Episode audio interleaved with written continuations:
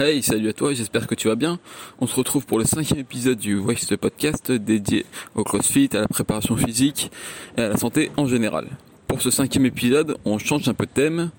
On a reçu Will Jensen. Alors Will Jensen, qui c'est? Il est à la fois physiologiste et nutritionniste. Donc il nous fait plaisir de revenir sur son parcours en tant que compétiteur, mais également en tant que scientifique. Et par la suite, on abordera les thèmes de la nutrition, du régime paléo, et des recommandations officielles faites par CrossFit. Il nous donne son avis dessus et des conseils pour optimiser tes séances et ta récupération. Je te fais pas plus attendre et je te laisse tout de suite découvrir Will. Bonne écoute à toi. Donc bonjour à toi Will, merci à toi d'avoir accepté l'invitation encore une fois. Est-ce que pour ceux qui ne te connaissent pas, tu peux te présenter?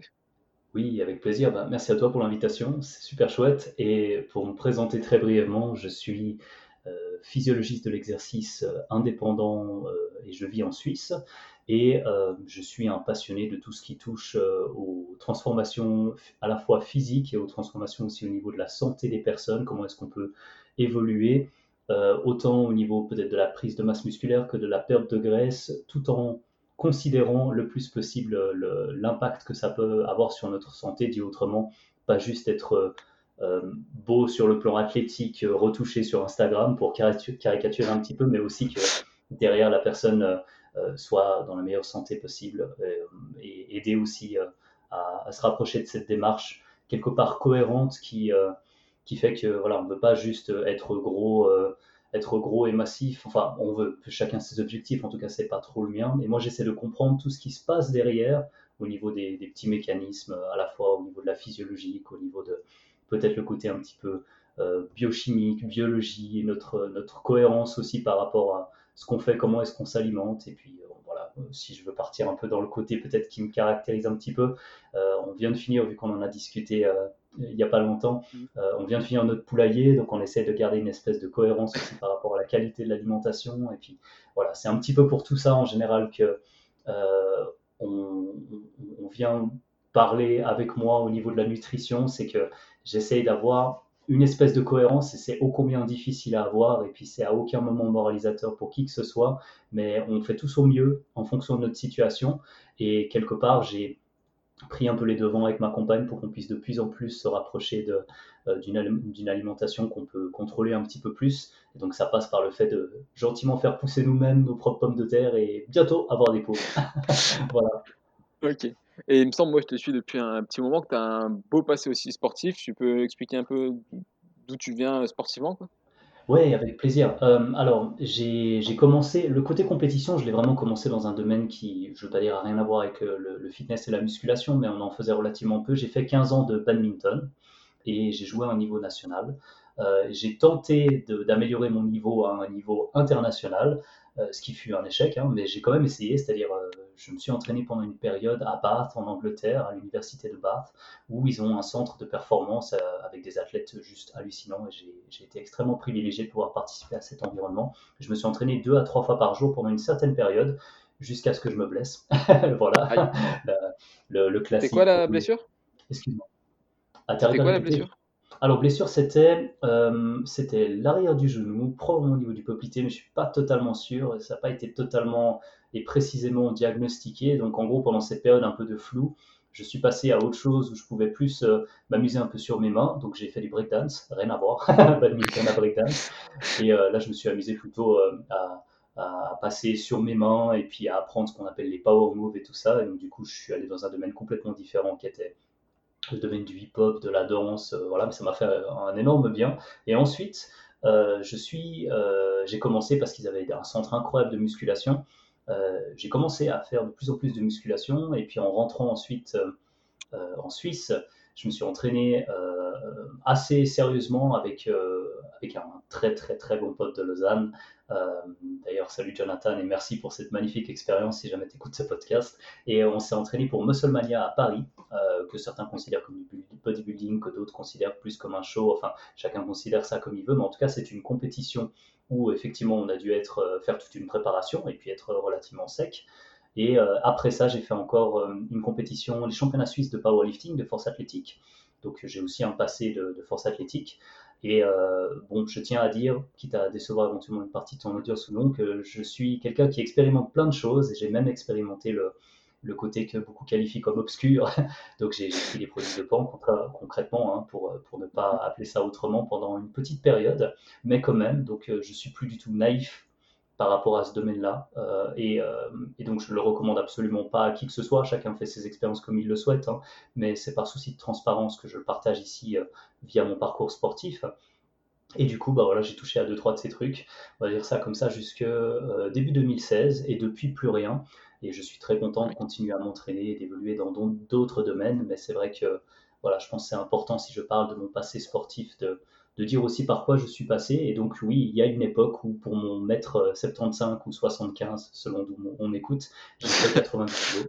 Donc, euh, voilà, je, suis passé par différentes étapes euh, et je suis mon propre cobaye depuis un moment pour plein de choses. D'accord, non, mais c'est bien, moi, tu es, honnête sur tout, il n'y a, a, pas d'ambiguïté. Et là, aujourd'hui, tu fais quoi? Tu continues à t'entraîner euh, en musculation, c'est ça? Oui, oui, alors je continue à m'entraîner en, musculation. En ce moment, c'est une période très chouette. J'arrive à m'entraîner 4-5 fois par semaine. Et puis, euh, en plus de ça, euh, quelque chose que je fais, j'ai envie de dire spécialement régulièrement depuis un petit moment, c'est le yoga. Donc euh, voilà, je suis, je suis relativement souple, on va dire relativement mobile pour utiliser le, terme. et puis, et puis j'arrive à trouver un équilibre entre la musculation, le yoga, que je fais pas juste pour être souple comme certains peuvent le penser. Hein. Pour moi, le yoga, ça représente aussi beaucoup plus de choses, mais bon, ce c'est peut-être pas des détails très intéressants là pour, pour l'heure. Et euh, du coup, je fais ces deux choses et j'arrive. Euh, c'est plus ma compagne qui se lance dans le jardinage en ce moment, mais il y a un côté qui peut sembler un peu bisounours comme ça, où à la fois, voilà, j'aime être connecté à la terre, j'aime faire mon yoga, j'aime de temps en temps reprendre un petit peu de gratte et faire de la guitare, et j'aime aussi m'entraîner en musculation. Et à côté de ça, bon, bah, du côté académique, j'ai pu compléter un, master en sciences du sport, euh, du côté plutôt physiologie de l'exercice. J'ai fait un diplôme postgrad aussi en psychologie du sport, mais je suis toujours en fait dans une quête d'apprentissage. En fait, j'ai toujours envie d'en apprendre plus, et ça passe toujours par euh, une pratique. Et donc du coup, euh, c'est cool d'en apprendre sur la nutrition, mais si on ne sait pas comment faire pousser une patate, ben, je me suis toujours dit qu'il manquait quelque chose. Et donc voilà, j'essaie de mettre les mains à la terre et puis de, de, de, faire un peu la totalité du parcours, moi-même aussi, pour mieux comprendre comment les choses peuvent se passer bien et parfois beaucoup moins bien avec l'industrie euh, qui, qui, met son nez un petit peu partout. Et, voilà un peu comment j'essaie de connecter tout ce que j'apprends. Quoi. Ok, super. Et toi, du coup, toutes les connaissances que tu as aujourd'hui en nutrition, physiologie, etc., tu les tiens d'où? Tu as une formation spéciale ou c'est intéressant suite au bodybuilding que ça t'est venu?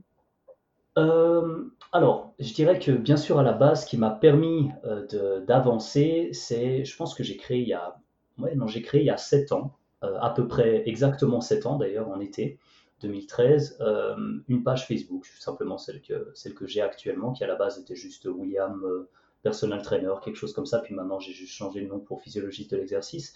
Et euh, j'ai partagé plein de choses que je découvrais à l'époque déjà, et puis ce qui m'a beaucoup permis de me développer, ça peut paraître con, mais c'est notamment les réseaux. Alors évidemment, il y a ce que j'ai appris d'un point de vue strictement académique, mais les réseaux ont permis quelque chose d'assez spécial, c'est le partage et les critiques. Et comme je suis pas ouvert au débat depuis plus de 7 ans et que des gens ne sont pas d'accord avec moi depuis plus de 7 ans, bah on finit par évoluer en fait, à force de rencontrer des gens qui ne sont pas d'accord. Ça peut être plus ou moins courtois, on va dire ça comme ça, mais j'évolue aussi grâce au feedback des personnes autour de moi depuis un petit moment. Et du coup il y a une audience qui s'est développée petit à petit. Et c'est vrai que bon bah maintenant si je cumule Facebook, euh, YouTube et puis Instagram, c'est vrai que je suis suivi par un peu moins de 25 000 personnes au total, admettons que ce soit des personnes différentes, donc disons peut-être environ 20 000 personnes. Euh, et euh, du coup, ça fait quand même pas mal de monde pour euh, proposer des alternatives, être pas d'accord, débattre, avancer. Et puis, j'ai été amené à rencontrer des, des, personnes juste incroyables. Et je pense que entre les réseaux, évidemment, la reconnaissance aussi académique qui est quand même importante. Je suis passé par un parcours normal. Bon, toute ma famille a un parcours académique. Hein. J'ai un père qui est professeur ordinaire en médecine, j'ai un grand-père qui est diplomate, j'ai une sœur qui parle sept langues différentes et un master en lettres. Mon, mon frère est, ah euh, ostéo, euh, donc doctorat. Euh, et puis aussi physio, donc il a un double cursus universitaire. Enfin, dans ma famille, tout le monde est passé par le côté académique, mais donc oui, ça vient une partie de là, mais je dirais que ça vient aussi beaucoup, peut-être même surtout, de, ma curiosité et puis de, mon envie de toujours en apprendre et de croiser un petit peu les différents parcours. Et puis euh, j'ai eu la chance d'avoir autant un côté un peu académique comme ça, et aussi un côté où, voilà, mon père, par exemple, euh, qui a fait donc la médecine, on va dire occidentale académique classique, euh, mais qui a aussi un parcours en, acupuncture. Donc, il y a aussi à côté de ça une ouverture d'esprit et une manière de, croiser des, des, connaissances sans avoir un discours autoritaire. Bon, bah, on est en Europe, on a un doctorat, on est les meilleurs du monde, et puis on va surtout pas s'ouvrir à quoi que ce soit d'autre, mais plutôt, non, on peut discuter, il n'y a pas de problème. Euh, voilà, il y a plein de manières d'apprendre les choses, et, et on n'est pas obligé d'être autoritaire dans la démarche, mais on peut plutôt rester curieux le plus longtemps possible. Donc voilà, si je peux résumer, je pense que c'est comme ça que je le présenterai. D'accord. Et toi, du coup, aujourd'hui, tu coaches des gens au niveau nutrition, physiologie, etc.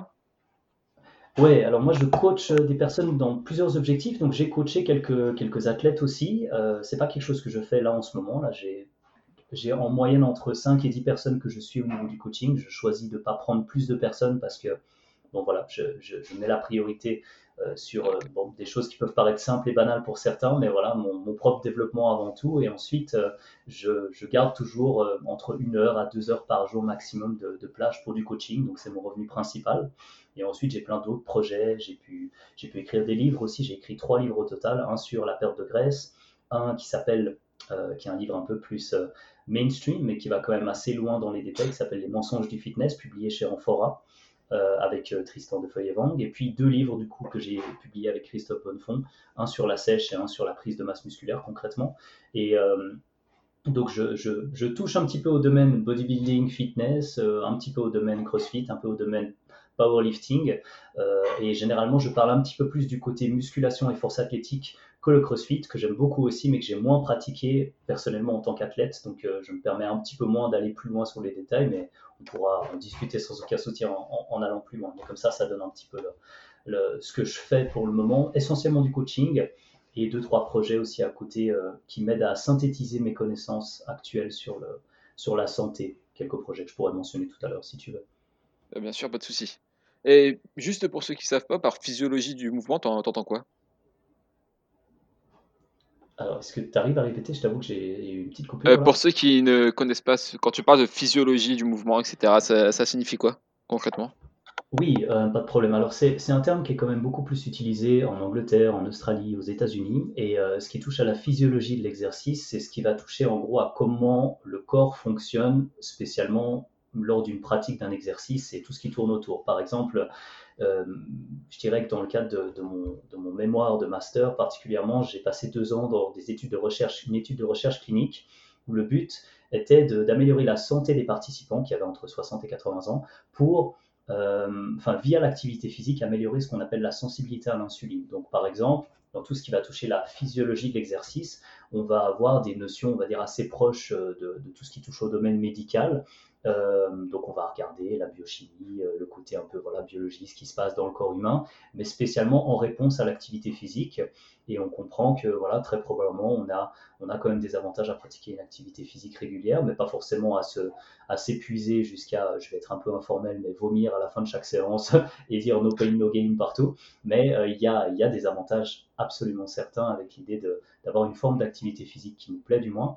Euh, et, ce que j'ai étudié, c'est voilà, comment le corps fonctionne euh, sous un certain type d'activité physique. Ça peut être autant le vélo que euh, la marche, que le sport, que le badminton, des sports d'équipe des sports de combat, comment le corps évolue. Et puis du coup, j'ai pu regarder un petit peu le côté, voilà, on va dire scientifique en blouse blanche, en prenant des petits morceaux de muscles à des patients humains et pouvoir les colorer, euh, donc c'était rien du tout, hein, c'était de l'ordre de quelques centaines de milligrammes grand maximum, et euh, de les colorer euh, pour ensuite les regarder au microscope. Donc j'ai fait de l'immunohistochimie, donc de la de coloration de morceaux de muscles humains pour ensuite les regarder au, au, microscope et quantifier la quantité avant, après intervention de glycogène, de deux, trois trucs comme la SDH, la succinate hydrogénase, qui est le deuxième complexe de la respiration cellulaire. Bref, je suis allé un peu dans les détails de geek, geek qu'on voit en blouse blanche et j'ai vraiment manipulé deux, trois de ces trucs-là, ce qui fait que je suis pas juste préparateur physique et c'est en aucun cas quelque chose de négatif. Je dis dans le sens, je suis surtout pas préparateur physique dans la mesure où je suis pas capable, moi, de gérer une équipe de rugby, une équipe de football, et ça fait pas du tout partie de mes compétences, même si à la base, quelque part, mon master était en préparation physique, parce que j'ai pris un côté qui était beaucoup plus orienté clinique euh, dans, dans, mon mémoire de master. Donc voilà, ce que, ce que je peux expliquer ici, c'est que le titre que j'ai obtenu finalement est quand même beaucoup plus représentatif d'un cursus qu'on va trouver ailleurs, de par notamment mon expérience en deux ans d'études de, de, chercheur clinique en fait. On dit collaborateur de recherche clinique pour être exact. Ok, donc maintenant on va commencer à entrer un peu plus dans le domaine de la nutrition, si tu veux bien.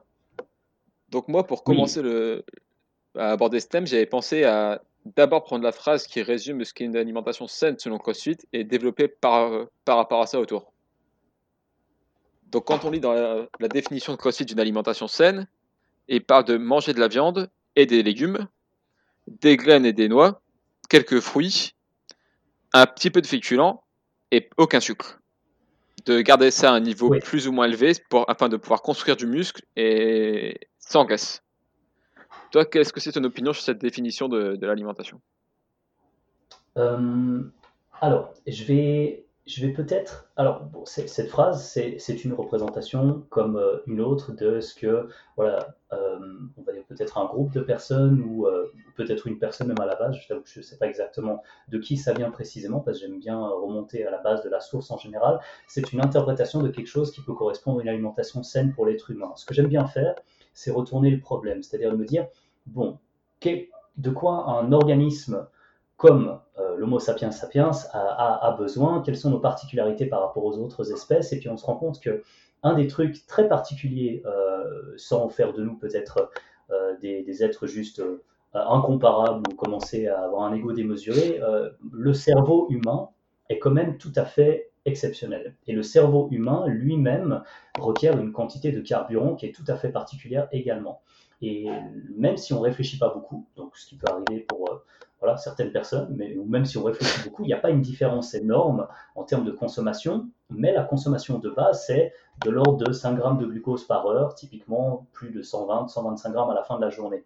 Donc on pourrait se dire, peut-être même ce qui fait qu'on est humain, c'est l'utilisation d'un niveau d'énergie extrêmement important pour réguler ce truc qui fait qu'on est relativement unique, notre cerveau.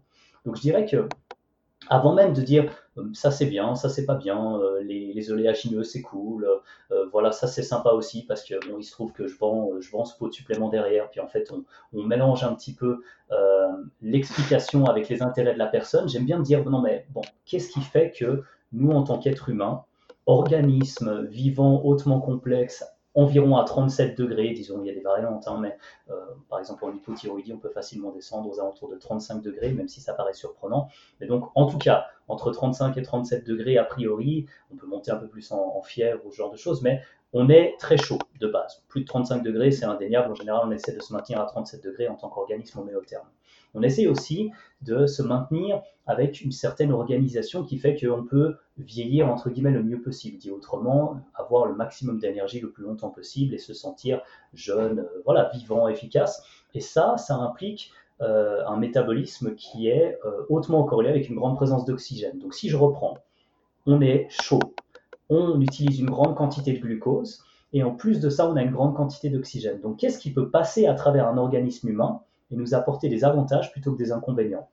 Et c'est là que peut-être mon approche est entre guillemets controversée, c'est que je pense pas du tout que des huiles comme par exemple des huiles de lin qui sont hautement instables. On dit qu'elles peroxydent très facilement. On dit qu'elles euh, polymérisent spontanément avec une certaine chaleur et une certaine présence d'oxygène. C'est ce qui en fait des, très très bons outils pour la peinture. Donc si on peint avec de la peinture de lin, c'est ce qui fait que voilà, elle va sécher rapidement entre guillemets. Donc c'est très pratique pour la peinture. Mais de là à dire que c'est propre à la consommation humaine, euh, là je rentre directement dans la controverse. Je suis pas du tout d'accord. et je suis pas du tout d'accord, pas juste parce que voilà, moi j'ai envie de vendre autre chose à la place. je vous ai dit, je faisais des coachings, mais euh, effectivement, j'ai pas derrière moi un truc que je vais vendre pour vous dire c'est une meilleure approche parce que j'ai des intérêts derrière. J'essaie vraiment de comprendre ce qui, dans un organisme humain qui va tourner avec une grande quantité d'énergie, apportera le plus de bénéfices et le moins d'effets négatifs. Et du coup, bon, bah, si je commence à répondre un peu plus précisément par rapport à, la phrase que tu as mentionnée, le fait de, consommer par exemple nuts and seeds, euh, je ne suis pas sûr qu'on ait besoin de consommer des graines. Quel est le rôle des graines? Est-ce que c'est d'être mangé directement ou est-ce que c'est euh, d'avoir la totalité du potentiel d'une future plante et à ce moment-là, c'est le pire moment pour être consommé? Bon, bah, la plante, elle n'a pas vraiment intérêt à se faire bouffer en tant que graine au même titre que un œuf, par exemple, n'a pas euh, intérêt à se faire manger au, au, stade où il est à la base. C'est pour ça qu'on va cuire, par exemple, les œufs pour mieux assimiler les protéines. C'est pour ça qu'on va utiliser certaines méthodes comme la fermentation, la germination, euh, euh, le, trempage. Il y a plein de choses à faire pour rendre les aliments plus digestes, plus propres, entre guillemets, à la consommation humaine. Et de là à dire, voilà, il faut consommer quelque chose qui n'est pas stable par définition à cause de la nature de ce qu'on va trouver dedans euh, pour une consommation humaine, par exemple une grande quantité de graisses polyinsaturées qui vont être donc hautement insaturées en hydrogène, c'est-à-dire qu'il va manquer beaucoup d'hydrogène pour le côté stable en gros de la, molécule à la base. Euh, je pense qu'il y, a quelques erreurs qui sont, qui sont faites avec des phrases comme ça parce que on oublie les caractéristiques de base d'un être humain. Et pour les rappeler, voilà, on a un cerveau tout à fait atypique, euh, avec une énorme dépense de carburant. On est maintenu à 37 degrés, puis il y a une grande présence d'oxygène. Et qu'est-ce qui résiste bien à tout ça, tout en nous apportant des nutriments Bon, a priori, c'est plutôt les graisses hautement stables, donc on va parler de graisses plutôt de nature saturée ou insaturée, comme de l'huile d'olive, de, l'huile de coco, comme euh, du Swift, du ghee, donc euh, ces préparations de graisses de ruminants, ou alors du ghee qui serait du beurre clarifié, qui est très connu chez les, les, Indiens par exemple. Et puis peut-être que en fait au niveau de la nature, il y a des choses qui sont plus là pour nous, entre guillemets.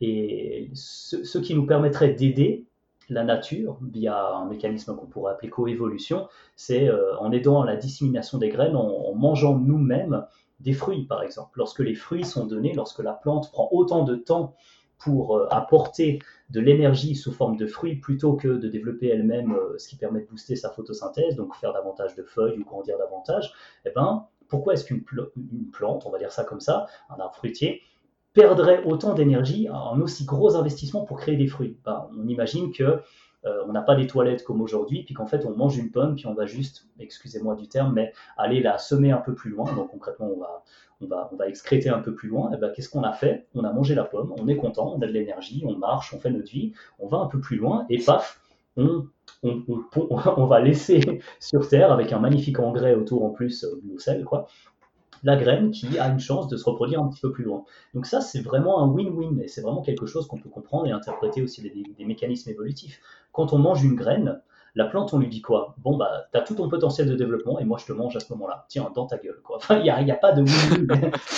et en fait, ce qu'on se rend compte, et ce qui est peut-être assez drôle aussi, c'est qu'en fait, la, la, plante, à ce stade-là, a développé ce qu'on appelle une bombe chimique, qu'on appellerait des antinutriments pour faire simple, pour justement ne pas être mangé au mauvais moment et envoyer des signaux très clairs à l'organisme qui déciderait de le manger à ce moment-là, genre euh, bah, tu vas avoir des gaz, tu vas avoir mal au ventre, tu vas te sentir pas bien, tu vas peut-être même avoir un fonctionnement thyroïdien moins bon, etc. Et c'est toute une liste d'aliments qui peuvent être considérés comme goitrogènes, et on trouve ce genre d'explication dans la littérature scientifique, et je pense pas voilà, pour résumer, cette phrase représente vraiment bien l'idéal de la santé, parce que je ne suis pas sûr que les prémices soient correctes.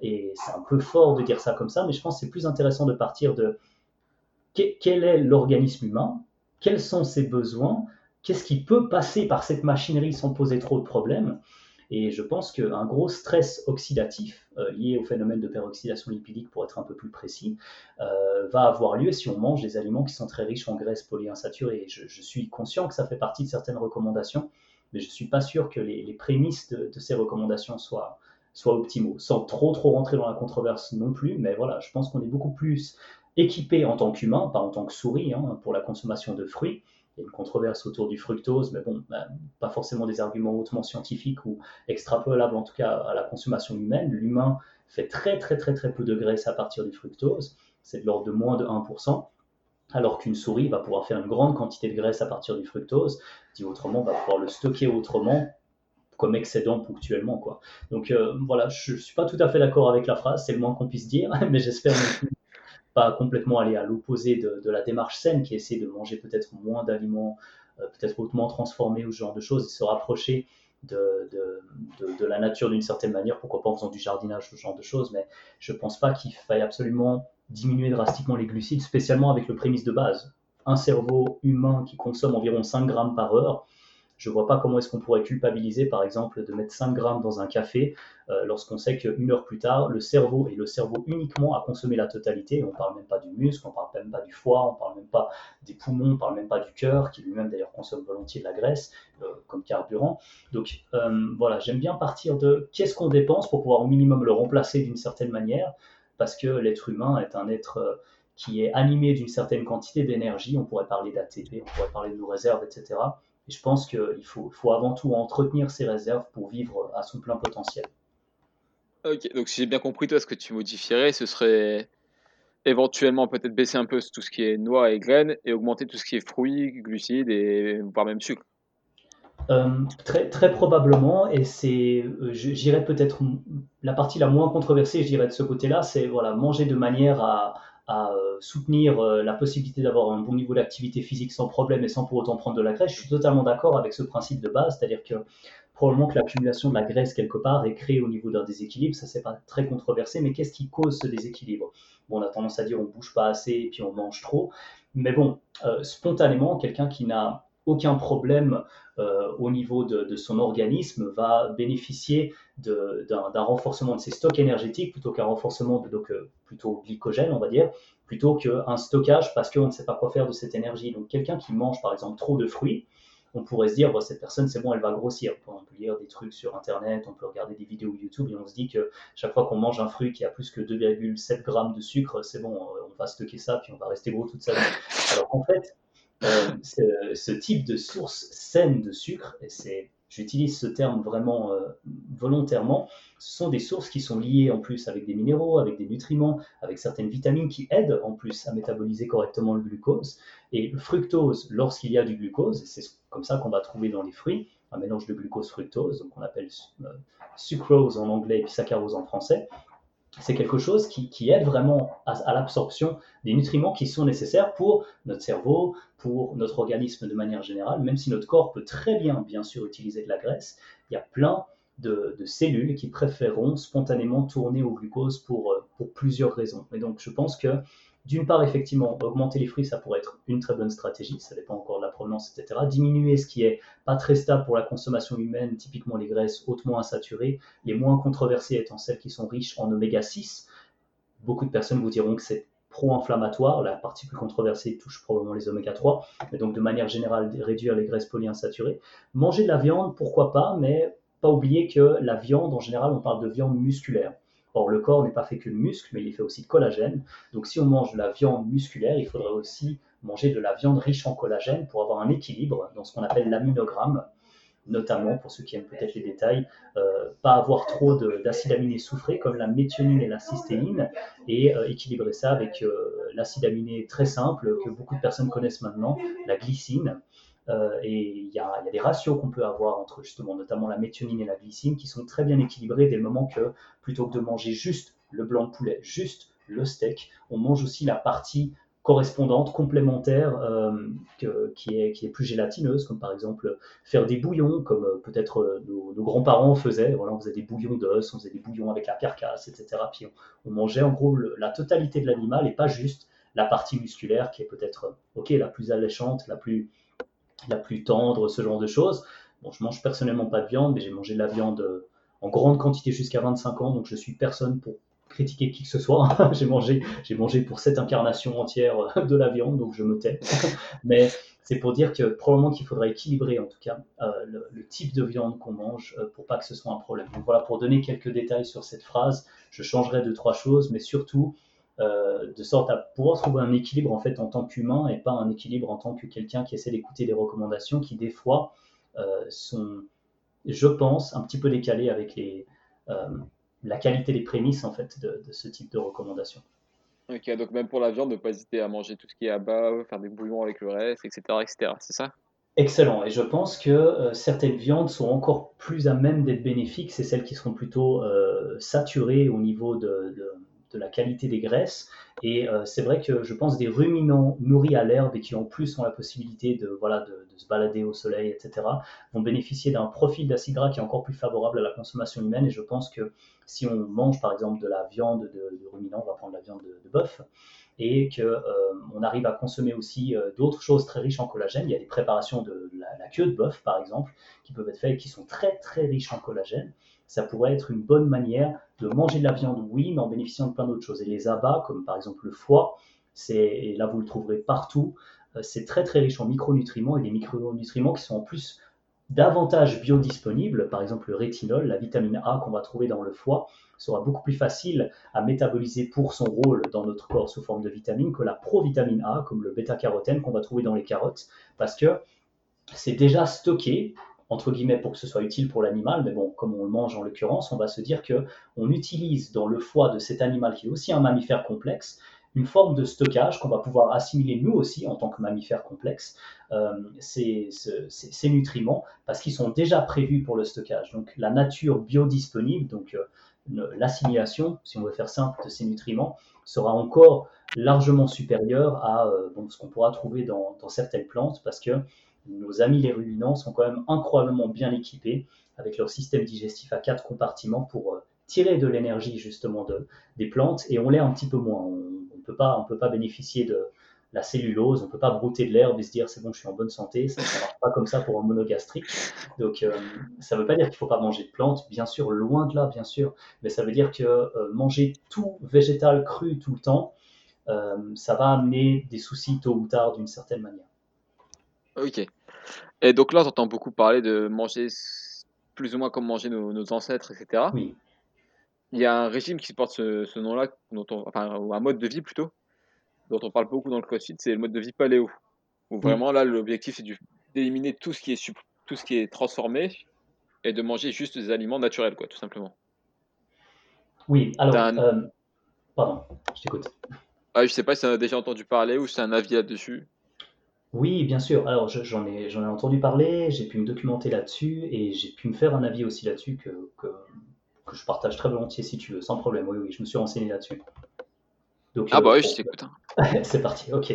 Euh, dans, l'idée, je, trouve que là, les, prémices en l'occurrence sont très intéressantes. L'idée, c'est de manger bah, justement comme les humains avant qu'il y ait, entre guillemets, je vais être très informel ici, le bordel de l'industrie qui s'ajoute et qui un petit peu. Donc on pourrait se dire clairement, l'idée c'est super. Essayer sur le principe de pas juste euh, accepter des, messages marketing, de la propagande finalement, et essayer de retourner aux sources, pour ainsi dire, et se dire, OK, qu'est-ce qu'on mangeait euh, à une certaine époque? Et puis donc, on va se dire, bon, bah, à une certaine époque, euh, voilà, comment est-ce qu'on mangeait il y, a, plus de 12 000 ans, par exemple? Et puis, on pourrait se dire, bon, bah, probablement qu'on ne mangeait pas autant de sucre que maintenant, et du coup, on va, on va garder en tête, bon, bah, alors, OK, plus de sucre. et puis, on, va, on va un peu creuser comme ça dans la démarche paléo, euh, une démarche qui est très intéressante. Maintenant, je pense que il y a, des, problèmes justement avec cette démarche aussi, c'est que, bon, déjà, bonne chance pour savoir exactement ce qui s'est passé il y a plus de 12 000 ans. Euh, et puis euh, ensuite, il y a plein de choses qu'on peut étudier dans les différents. Bon, bah voilà, dans, tout ce qu'on a, on peut étudier, on peut regarder au niveau des dents. Il y a plein de choses extrêmement intéressantes qu'on peut faire. On peut essayer de, de, rassembler les pièces du puzzle et de se dire, ok, comment est-ce qu'on était, comment est-ce qu'on a évolué, de quelle manière, à quel moment on a changé drastiquement, quel, quel type d'évolution on a eu, tout le, tout le côté génétique, tout le côté justement coévolution dont dont je parlais tout à l'heure, qui est extrêmement intéressant ici. Comment est-ce qu'on a pu s'en sortir? Est-ce que c'était que de la viande? Est-ce que c'était que des plantes?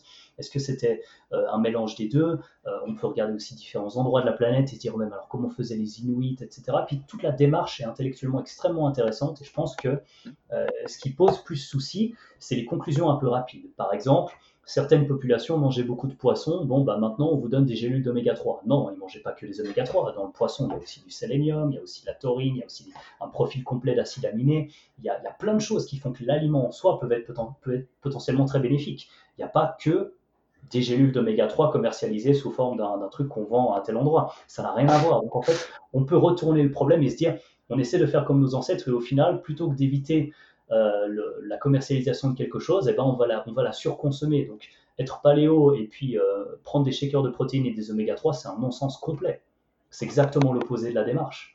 Donc il y a des dérives comme partout, bien sûr, hein, et euh, je dirais qu'il y a quand même une démarche à la base qui est très intéressante, mais il y a des conclusions qui sont facilement erronées, comme par exemple certains qui vont aller à l'extrême et dire bon bah moi je mange que de la viande, carnivore diet. La réponse à ça, ça va être moi je suis 100% vegan. Été moi-même vegan, donc j'avoue que je comprends quand même beaucoup mieux la démarche que, euh, le côté 100% viande, mais euh, on, se rend compte qu'il y a quand même des soucis à différents endroits au niveau du fonctionnement du corps humain, notamment au niveau de ce qui se passe par rapport à la, à la thyroïde, et que tout n'est pas fait pour être consommé par les humains juste brut, et la nature n'est pas toujours là pour euh, nous faire plaisir. Il y a des choses incroyables qu'on trouve dans la nature qui ne sont pas forcément bonnes. Le, cyanure, c'est totalement naturel, pour être un petit peu extrême. On va, on va pas faire un appel à la nature non plus. Et par exemple, manger des, des, pépins, manger les pépins d'une pomme, euh, ça peut être extrêmement toxique. Donc personne n'a envie de manger les pépins d'une pomme. C'est pour ça que quand on croque dedans, on se dit bah, c'est dégueulasse. Bon, bah merci. La nature nous donne effectivement, si on veut faire un appel à la nature, un message très clair. Mange pas les pépins de la pomme, vu que le but c'est qu'elle se reproduise à la base. Donc, mange le fruit, mais mange pas le pépin de la pomme. Et, ouais, ce sera un peu un moyen de dépense. Ouais, ce sera un moyen de défense, exactement. Puis nous, on a quoi au niveau de l'industrie? On a de l'huile de pépin de raisin. Donc on fait exactement l'opposé de ce que la nature essaie de nous donner comme conseil. Et l'huile de pépin de raisin est extrêmement riche en oméga 6. Et c'est une aberration, que ce soit du bio pressé à froid ou non, c'est une aberration complète sur le point de vue euh, de la coévolution. Donc euh, voilà, si, ça dépend comment est-ce qu'on regarde en fait la chose et puis comment est-ce qu'on est amené à faire des conclusions.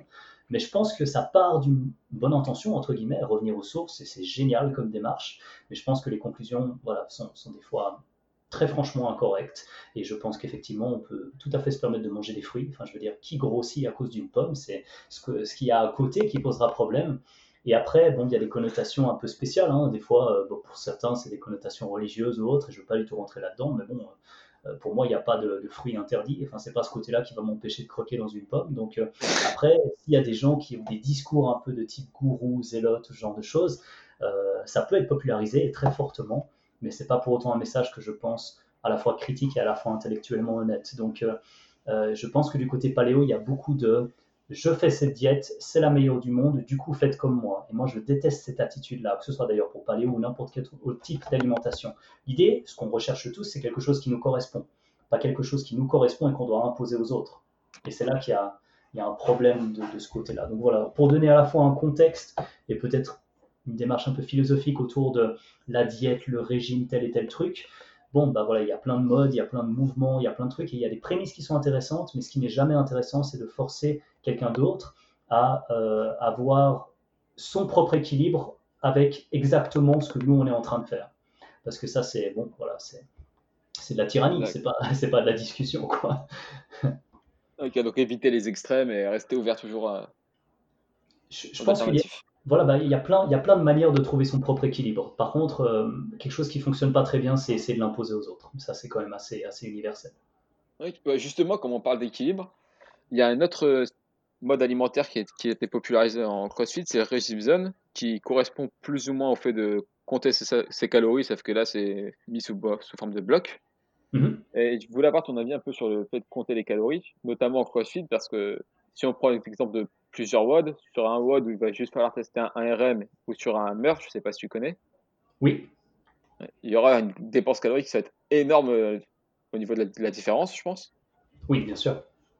Donc pour toi, est-ce que c'est un intérêt de compter ses calories, notamment euh, quand on pratique du CrossFit et qu'on arrive euh, à la salle, on ne sait pas forcément le WOD qui nous attend quoi?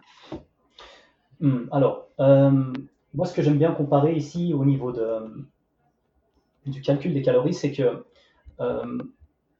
je ne sais pas parmi, euh, parmi ton audience qui est conducteur ou non, mais j'aime bien l'exemple de la voiture où on se dit quand on apprend à conduire euh, et que la première fois on va à 50 km/h, à part peut-être des gens qui sont euh, nés dans une voiture et qui sont tellement habitués à la vitesse, on se dit, waouh, 50 km/h c'est rapide et tout, et puis en fait on se rend pas compte que c'est bon, c'est tranquille, c'est prévu, et puis la vitesse, c'est quelque chose qui est peut-être même flippant au début. On va se planter cinq fois en essayant de faire un démarrage en côte, et puis cinq fois encore, c'est gentil. On a peut-être même complètement bousillé le truc. Et il n'y a rien d'automatique au début. Et au bout d'un moment, euh, sans même regarder le compteur, on sait qu'on roule à 45, 48, 50 km/h. On sait qu'on ne va pas se prendre une amende. Mais ça prend un certain temps de se rendre compte à quelle vitesse on roule pour justement pas se faire avoir pour retransmettre complètement ça dans le domaine de la nutrition, au début, on peut se dire, bon, bah, c'est compliqué de savoir exactement quoi manger et en quelle quantité. Je vais venir après euh, un côté important de l'alimentation, c'est que maintenant, il y a pas mal de, chances que nos signaux de satiété soient perturbés, notamment par euh, certaines choses de l'industrie, je vais y venir.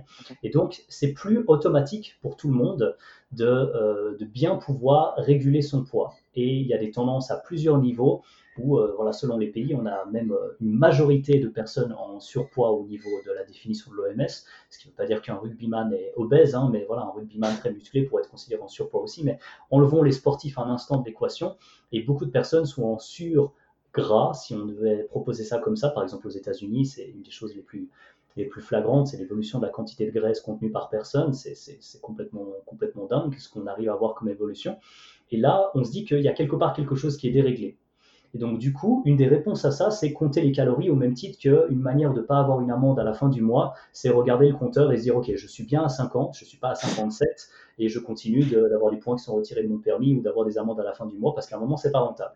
Donc, j'aime bien cette analogie pour dire, tout le monde n'a pas besoin de compter ses calories. Il y a des personnes qui sont capables de conduire sans jamais regarder le compteur et puis vont jamais choper d'amende. Bon, bah, pour vous, il n'y a pas de problème pour les personnes qui chopent des amendes à la fin de chaque mois, dit autrement des personnes qui chaque mois ont 1% de leur poids en plus sur la balance, bon, bah, clairement, il y a quelque chose à faire.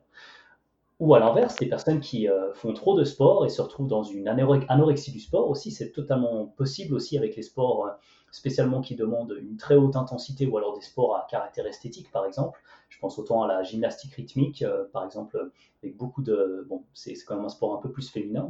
Bien sûr les hommes peuvent le pratiquer mais c'est pour l'exemple beaucoup d'aménorrhées, beaucoup de problèmes au niveau du cycle menstruel et puis beaucoup de soucis aussi parce qu'on mange pas assez, enfin elles mangent pas assez.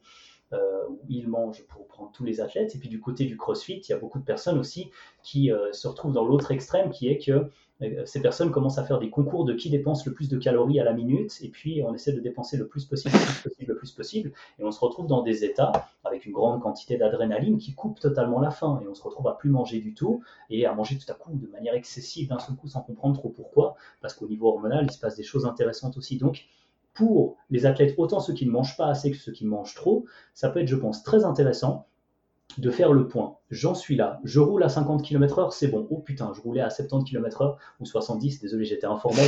Mais clairement, il y a un truc à faire. Je mange trop par rapport à mes besoins ou je mange pas assez par rapport à mes besoins. Le problème vient au niveau des calculs et des interprétations. Parce qu'à partir de là, euh, voilà, il y a des personnes euh, qui vont se dire euh, bon, ben, si tout le monde roule euh, dans le sud euh, à 20 km/h au-dessus des. Et puis tout le monde sait qu'il n'y a pas de radar, ben, rouler à la vitesse normale, ça peut être un problème d'un point de vue sécurité. Ce qui paraît aberrant, mais en fait, rouler comme les autres, ça peut être un souci. Donc il faut trouver son propre équilibre, il faut essayer d'essayer plusieurs choses, mais je suis absolument convaincu que faire un état des lieux, ça peut aider. Parce que certaines personnes noteront jamais, ou diront jamais à leur coach, voilà, ça c'est ce que je mange sur une semaine, mais ne trompe pas le cheat meal, parce que certaines personnes font des cheat meals. Pas beaucoup cette notion, mais c'est un truc. On va dire tout ce qui est bien selon notre construction mentale de ce qui est bien, on ne va pas indiquer le cheat meal. Et du coup, notez en étant totalement honnête vis-à-vis de soi-même sur un papier, sur un programme, par exemple Chronometer, qui est précis avec les micronutriments, ou SICAL, l'équivalent euh, francophone, ou notez sur MyFitnessPal, ou sur LifeSum, ou sur peu importe l'application à laquelle vous pensez pour les macronutriments, et se faire une idée de là où vous en êtes et sur un tableau, regardez l'évolution de votre poids ou vos performances, je pense que ça peut apporter énormément d'informations et que ça peut servir à n'importe quelle personne qui n'a jamais compté, simplement pour avoir un état des lieux objectif de ce qu'on fait. Après, est-ce qu'il faut compter ses calories toute sa vie et puis être dans le contrôle pour euh, chaque fois que voilà, on a l'impression qu'on prend un demi-gramme ou qu'on voit qu'on a un abdominaux, un des abdominaux qui se voit un peu moins, baisser les calories de 10% ou de temps de machin, je suis pas sûr que ce soit le meilleur mode de vie d'un point de vue à la fois euh, psychologique et physiologique parce que c'est un contrôle qui, voilà, on est censé pouvoir spontanément maintenir un certain poids.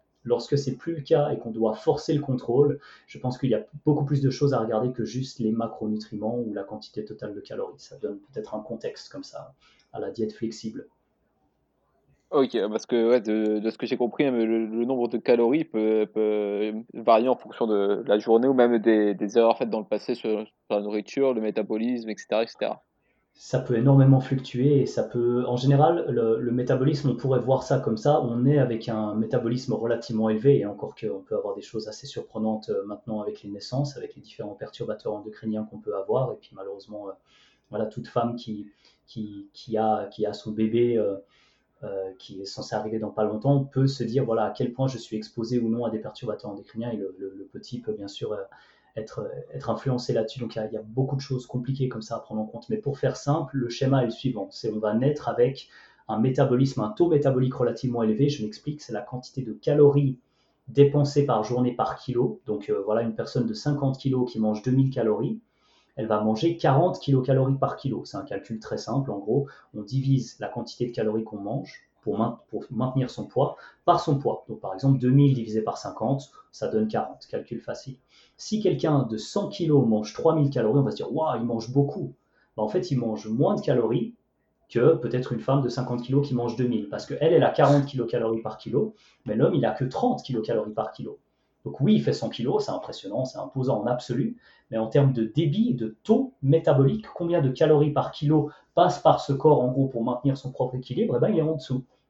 Et donc peut-être que euh, la personne a 30 kilocalories par kilo, on pourrait dire d'une certaine manière, et sans abus de langage, que c'est un métabolisme moins fort, un métabolisme qui euh, a une moins grande gestion en termes de taux métabolique d'énergie de, qui passe par ce corps pour se maintenir. Donc, euh, euh, quand on est, on a un taux métabolique relativement élevé et au fur et à mesure qu'on progresse dans l'âge, on a le taux métabolique qui diminue. Et ce qui est assez fou et qu'on peut euh, remarquer et observer, c'est que en mangeant les bons nutriments, en ayant une démarche généralement globale de bonne gestion du stress, de, donc éviter les excès de stress, parce qu'un stress c'est très intéressant. Par exemple, la musculation, le crossfit c'est un stress, mais on peut s'adapter, on peut progresser.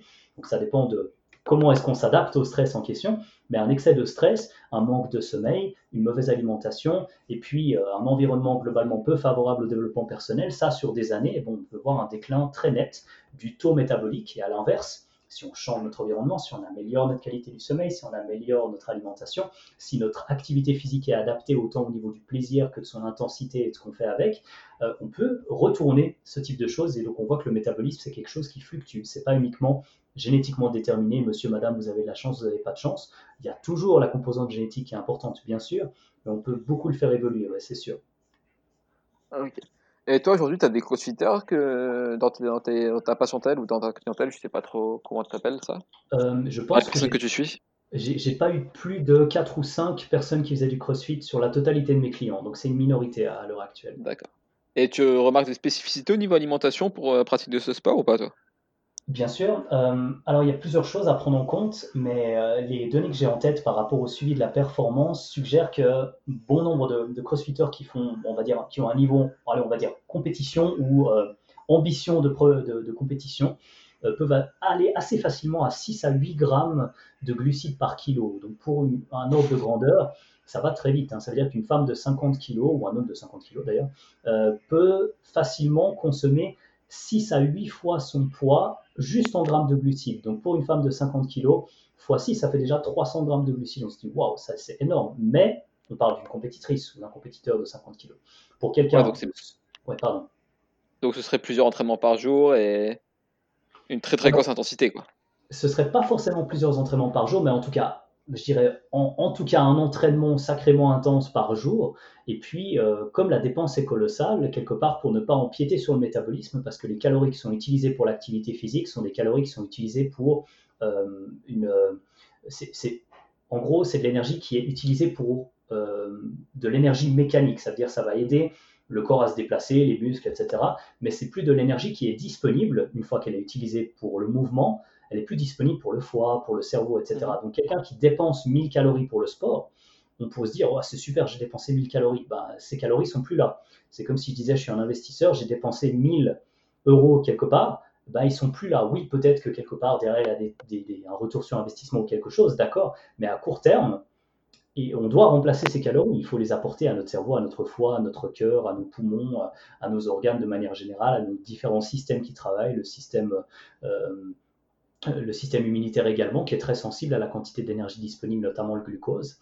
Et, du coup, euh, oui, les crossfitters, spécialement autour de l'entraînement, euh, les crossfitters qui font de la compétition, je pense, peuvent bénéficier de stratégies qui permettent d'avoir une suffisamment grande quantité de glucose à disposition au niveau de leurs différentes réserves, donc sous forme de glycogène au niveau hépatique, les réserves dans le foie, et sous forme de glycogène musculaire, bien sûr le sucre stocké au niveau du muscle, pour à la fois avoir des bonnes performances, mais aussi bien récupérer, aussi diminuer le stress oxydatif qui est lié à tout ça, et aussi ne pas avoir de problèmes de santé sur la durée parce qu'on ne nourrit pas suffisamment nos organes, donc euh, nos organes, nos différents systèmes au sens large, notre, cerveau tout particulièrement, comme on en a parlé au début. Donc euh, c'est assez fou ce qu'on peut recommander au final au crossfitter, et c'est assez fou de voir que quand ce type de choses n'est pas suivi, on peut voir un déclin progressif du métabolisme euh, sous forme d'adaptation, pas dans le sens tout à coup on mange plus rien, mais on mange vraiment de moins en moins et on se dit c'est dingue, on doit faire de plus en plus d'efforts pour garder notre propre silhouette.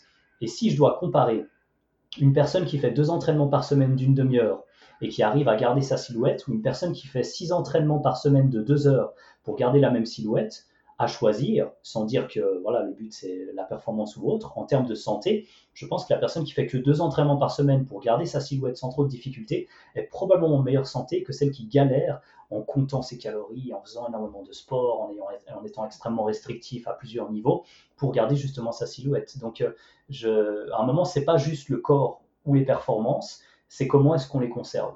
Et euh, il y a des manières beaucoup plus efficientes et beaucoup plus saines de garder euh, une, un certain esthétisme, si on parle de ça, ou de certaines performances, si on parle du côté plutôt, euh, entre guillemets, fonctionnel, même si je déteste ce terme. ok. Et d'ailleurs, je parlais de, de nutrition avant l'entraînement, etc., et sur des stocks de glycogène prêts. Pour toi, le timing de repas, c'est vraiment important? Par exemple, je sais qu'on parle souvent de fenêtre anabolique après l'entraînement, dépêcher de faire des, des recherches après l'entraînement, quelque chose comme ça. Pour toi, c'est juste un mythe ou ça a vraiment son importance? Euh, alors ça se situe quelque part entre les deux, c'est-à-dire que certaines personnes vont penser qu'effectivement au-delà de 19 minutes et 59 secondes, c'est foutu, on a perdu toute possibilité d'adaptation si on n'a pas eu son shaker de protéines. Et euh, d'autres personnes vont dire ça sert à rien et donc euh, si on mange rien dans les 18 heures qui suivent, tant que on mange une fois par jour et qu'on fait la warrior diet, tout va bien. Et je me situe ni d'un côté ni de l'autre. En fait, ce qu'on comprend, c'est que lorsqu'il y a une dépense calorique plus importante, donc il y a en gros de l'énergie qui part en plus grande quantité pendant une certaine période, ça semble logique de compenser les pertes. Ce n'est pas un mécanisme très surprenant. On se dit par exemple, on utilise 200 calories d'énergie de nature mécanique, donc pour le mouvement, et puis on se dit qu'il faut remplacer ces 200 calories pour qu'elles soient à nouveau disponibles pour le reste du corps, parce qu'en attendant, notre cœur tourne, notre cerveau tourne, le reste du corps tourne aussi, et euh, c'est logique de pas juste compenser les calories parce qu'on fait du sport, mais de considérer qu'on est vivant. Donc rien que le fait d'être vivant, ça dépense des calories. Donc ça, c'est la logique de base.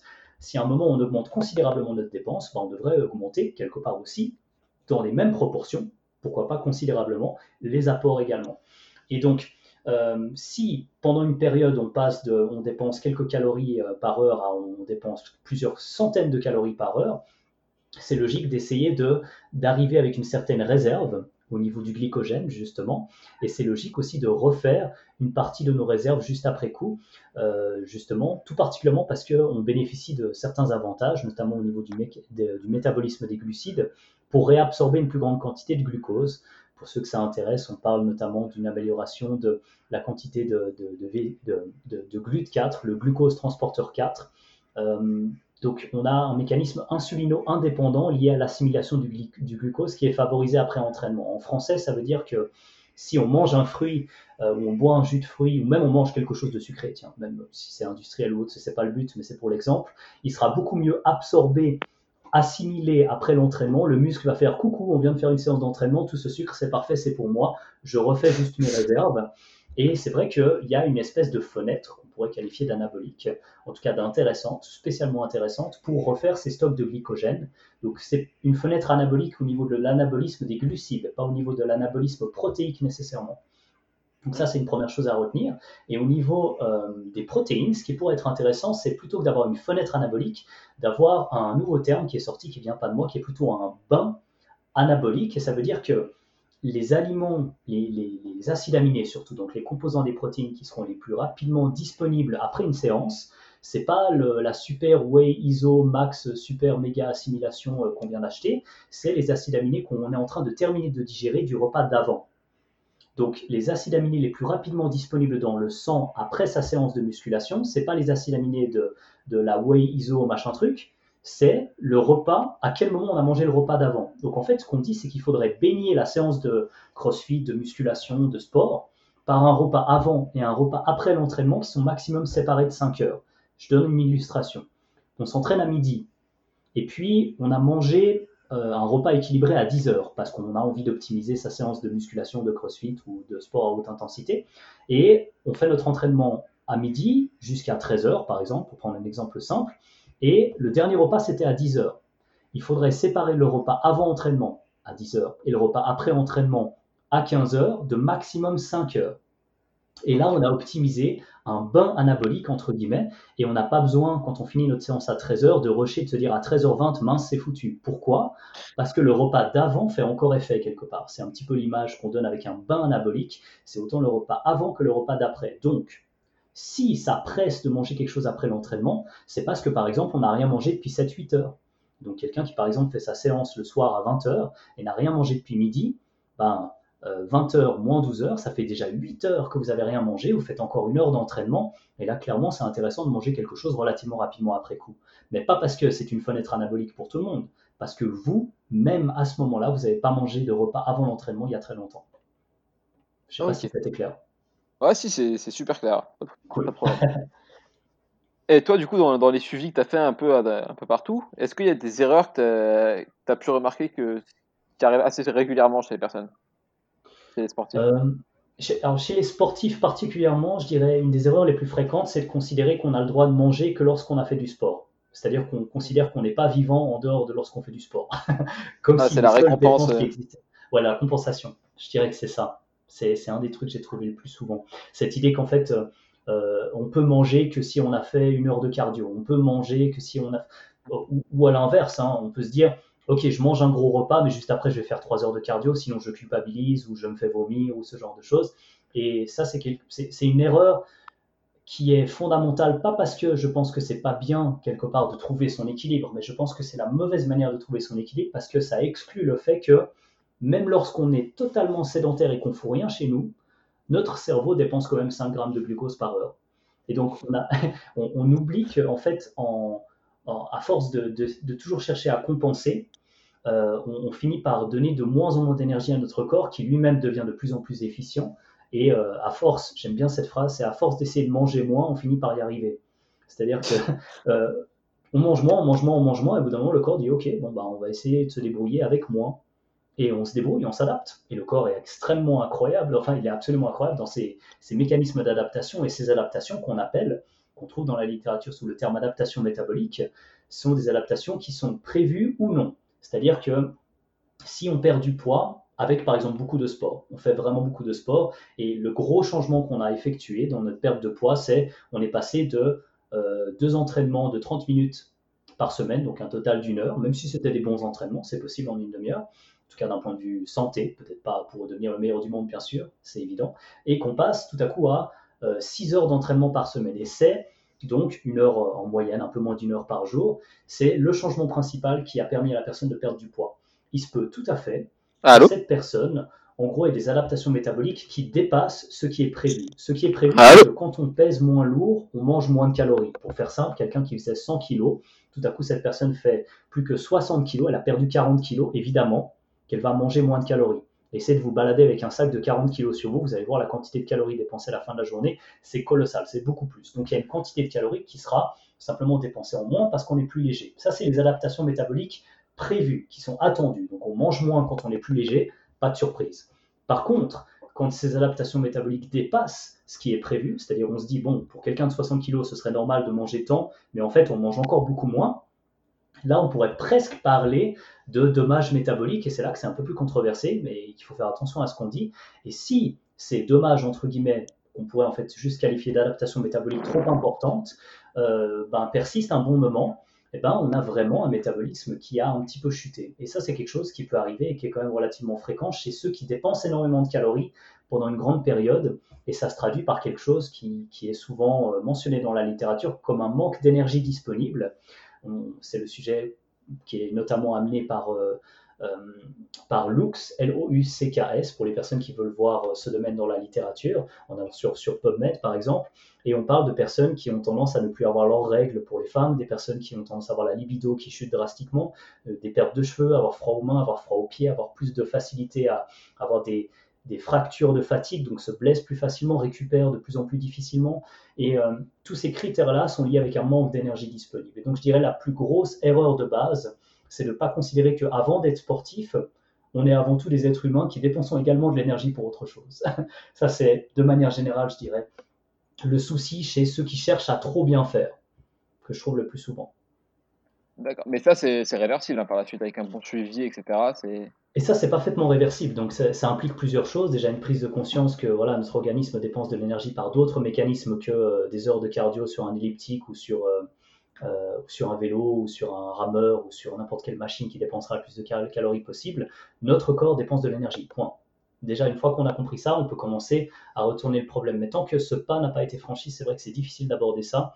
Et c'est un contrôle qui est très fort. Et des fois, c'est le, ben, on a parlé de la diète flexible tout à l'heure. Des fois, c'est un contrôle qui est, qui est un mécanisme très dangereux, poussé à l'extrême de la diète flexible, parce que la diète flexible peut être un outil extrêmement utile, extrêmement efficace pour certaines personnes, mais ça peut être un prétexte pour avoir trop de contrôle aussi pour d'autres. Et des fois, sans la bonne compréhension à la base, c'est un souci. Mais une fois qu'on a compris ça, on peut travailler dans le sens inverse et on peut réaugmenter son taux métabolique euh, de, de, plusieurs manières, bien sûr. Ça, ça, peut se faire sans aucun problème, de manière indépendante, en comprenant bien le fonctionnement, ou avec un suivi si c'est nécessaire, bien sûr. Ok, ok, bon, bah super. Bah, merci à toi pour euh, tous ces conseils. Et si quelqu'un veut suivre ton travail un peu et tout ce que tu as fait, comment il peut te suivre? Ou retrouver tes, euh, travaux? Oui, alors pas de souci. Je pense que le, plus simple, ce qui regroupera un petit peu tout, c'est mon site internet qui est simplement willjansons.ch, vu que voilà, je suis en Suisse. Et euh, sinon, en dehors de ça, c'est vrai que je suis assez actif euh, sur les, médias sociaux, les réseaux sociaux, comme on les appelle, tout particulièrement Instagram d'ailleurs, même si on se dit que c'est que pour poster des photos. Moi, j'essaie de poster pas mal de, contenu plutôt à caractère éducatif, si je peux me permettre de dire ça comme ça, parce que je pense avoir pas mal de synthèse à apporter de ce côté-là. Et là, le, pseudo, c'est Will-en bas coach-en bas U, ce qui fait un jeu de mots stupide que j'ai décidé d'assumer depuis longtemps. Will coach you, peut-être. I will coach you someday. Peut-être que je vous coacherai un jour. et voilà, c'est aussi nul que ça. Hein. cherchez pas plus loin. Mais c'est mon pseudo que j'utilise. Et sinon, j'existe aussi sur YouTube, euh, Will Vous pouvez me retrouver. Et également sur, euh, sur la page Facebook, mais qui est moins active. Euh, je ne sais pas si vous avez remarqué aussi ça, mais euh, j'ai l'impression qu'il y a beaucoup moins d'audience euh, potentielle sur Facebook actuellement, sans payer des, publicités ou ce genre de choses, que sur Instagram, où j'ai trouvé qu'il y avait beaucoup plus d'interactions. Peut-être que vous avez remarqué la même chose que moi, peut-être pas, mais en tout cas, je suis surtout sur Instagram, ou sinon, vous pouvez me contacter via mon site internet, via mail ou ce genre de choses. Ok, super. Et le, livre, le nom de tes livres ou de tes formations qu'on peut suivre? Oh, excellent, je te remercie. Écoute, j'ai écrit euh, trois livres, j'ai coécrit trois livres pour être exact. J'ai écrit deux livres avec Christophe Bonnefond. Le premier s'appelle Les secrets de la sèche, euh, qui est vraiment un livre euh, finalement pas spécifique pour les bodybuilders, mais sur les. voilà, c'est pour la perte de graisse en général. Et puis un autre livre qui est Les secrets de la prise de muscle, qui est quelque part le tome 2, un pour la perte de graisse, un pour la prise de muscle. Euh, et puis le troisième, c'est Les mensonges du fitness, que j'ai coécrit avec euh, Tristan de Feuillet-Vang, qu'il avait publié chez Amphora. Vous pouvez, tous les trouver sur, euh, sur Amazon et la Fnac, ou vous pouvez, si c'est même encore mieux, faire vivre votre petite librairie du coin en leur demandant de commander les livres, et puis vous pouvez les obtenir aussi sans passer par ces, géants de, la vente en ligne. Et j'en profite d'un dernier truc aussi. Il me semble que je travaille sur un nouveau projet, projet résilience. J'ai suivi un petit peu sur les réseaux sociaux. Oui. Faire quelques mots aussi?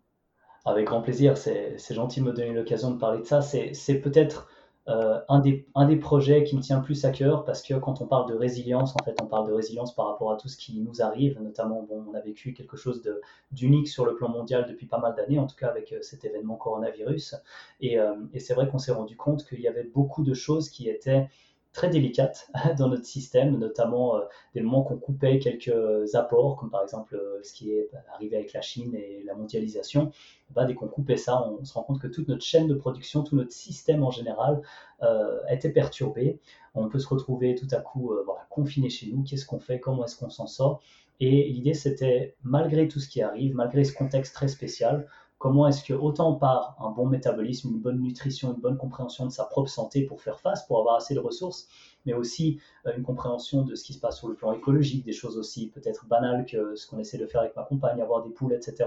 Euh, comment est-ce qu'on peut construire notre propre résilience tout en étant en cohérence avec notre monde, en, en faisant avec la nature, avec le système, et sans forcément euh, être juste des espèces de hippies bisounours, mais vraiment avoir des actions concrètes euh, pour essayer de construire notre résilience, continuer notre travail, mais avoir aussi un backup, quelque chose qui nous permet comme ça de, de, de, nous assurer un petit peu plus que le système actuellement le permet, parce que on n'est pas voilà, à l'abri de trois soucis, et puis ce serait peut-être naïf, je pense, de, de, croire que tout va toujours se passer pour le mieux avec euh, des événements comme ce qui vient de se passer, et tout ce projet-là, s'appelle résilience pour ça, c'est qu'on essaie de, on essaie d'aider chaque personne à développer sa, sa propre résilience euh, pour qu'elle puisse faire au mieux en fonction de sa situation, que ce soit au centre-ville de Paris ou de Bruxelles ou au centre-ville d'une grande ville à Genève, même si grande ville en Suisse, enfin en grande ville en Suisse, je veux dire Genève ou ailleurs, qu'on puisse faire au mieux, qu'on puisse développer à la fois le discernement et l'esprit critique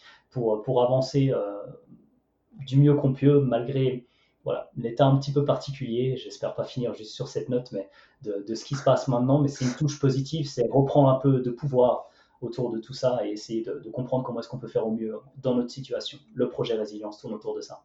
Ok, bah super, je mettrai tous les liens dans, la description du, podcast. Bon, bah on va finir par quelques questions-réponses un peu rapides, si tu veux bien. Avec plaisir. Ton aliment favori, toi, ce serait quoi? Si tu devais manger un aliment jusqu'à la fin de tes jours euh, alors, je vais quand même enfreindre la règle en disant que c'est une combinaison de deux aliments. je suis désolé. Euh, euh, j'ai la chance de, vivre dans les Alpes ici, puis on a du, on a, on, a du lait cru à, quelques minutes de chez nous. Et en fait, dans ce lait cru, j'ajoute soit du miel, soit du sirop d'érable, soit même parfois un petit peu de sucre. Mais je dirais la combinaison sirop d'érable, lait cru, donc des alpages, c'est probablement quelque chose que je pourrais consommer en grande quantité pendant une longue période sans trop de soucis. je pense que c'est un des seuls aliments que je pourrais consommer longtemps comme ça sans me lasser. Euh, voilà. Mais c'est une, combinaison d'aliments du coup. Désolé. C'est pas grave. Euh, l'exercice que tu préfères est celui que tu aimes le moins Alors, l'exercice que je préfère, c'est c'est un exercice pour les jambes.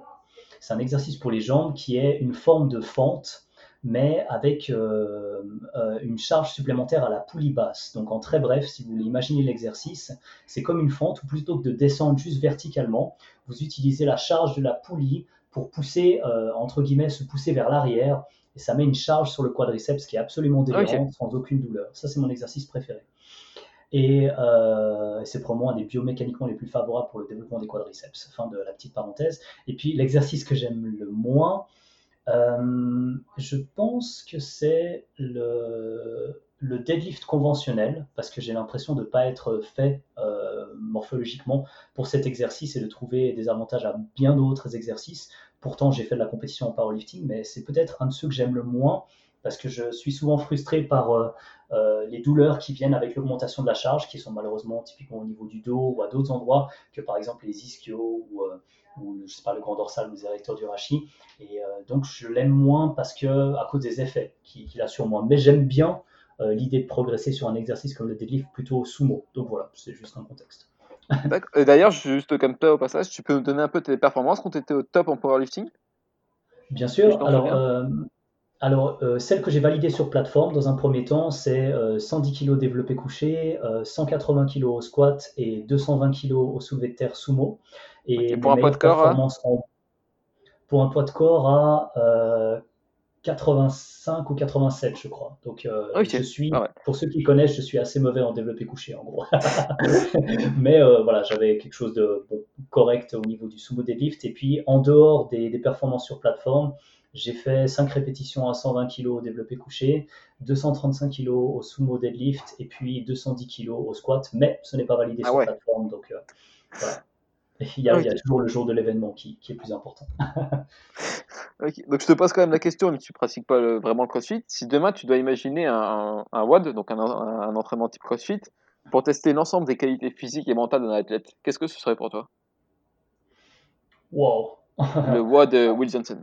Euh, alors, ben, je, tiens à dire qu'il sera probablement relativement ridicule vu mon manque d'expérience de ce côté-là, mais j'essaierai de faire un lien à la fois euh, ludique avec un, choix relativement rapide à faire euh, pour un truc bête, genre un, peu comme les personnes qui font du, du cross-country skiing, comment est-ce qu'on dit, le, ski de fond, voilà, mais qui doivent aussi tirer pour être précis un moment et puis une espèce de, d'un rythme qui casse comme ça et qui à la fois demande une tâche de précision comme ça, puis ensuite une tâche plus intense et ensuite quelque chose qui serait une composante plus musculation et, et à nouveau une autre composante voilà, le but ce serait de battre un record. Donc il n'y a rien de précis ici, mais en gros, des composantes variées pour qu'il y ait plusieurs plaisirs différents, mais qu'on puisse intégrer aussi un côté peut-être euh, plutôt, euh, euh, pas, intellectuel, mais en tout cas une charge cognitive importante à un moment, une charge peut-être plus nerveuse, intense à un moment, genre avec un saut relativement intense, mais pas juste le maximum de saut intense jusqu'à peut-être se blesser, une composante peut-être un peu plus musculaire avec un exercice qui permet de solliciter une grande quantité de masse musculaire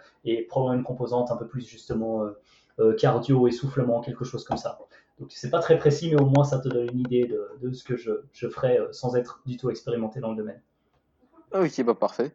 Et une personne qui t'a inspiré dans tout ton parcours?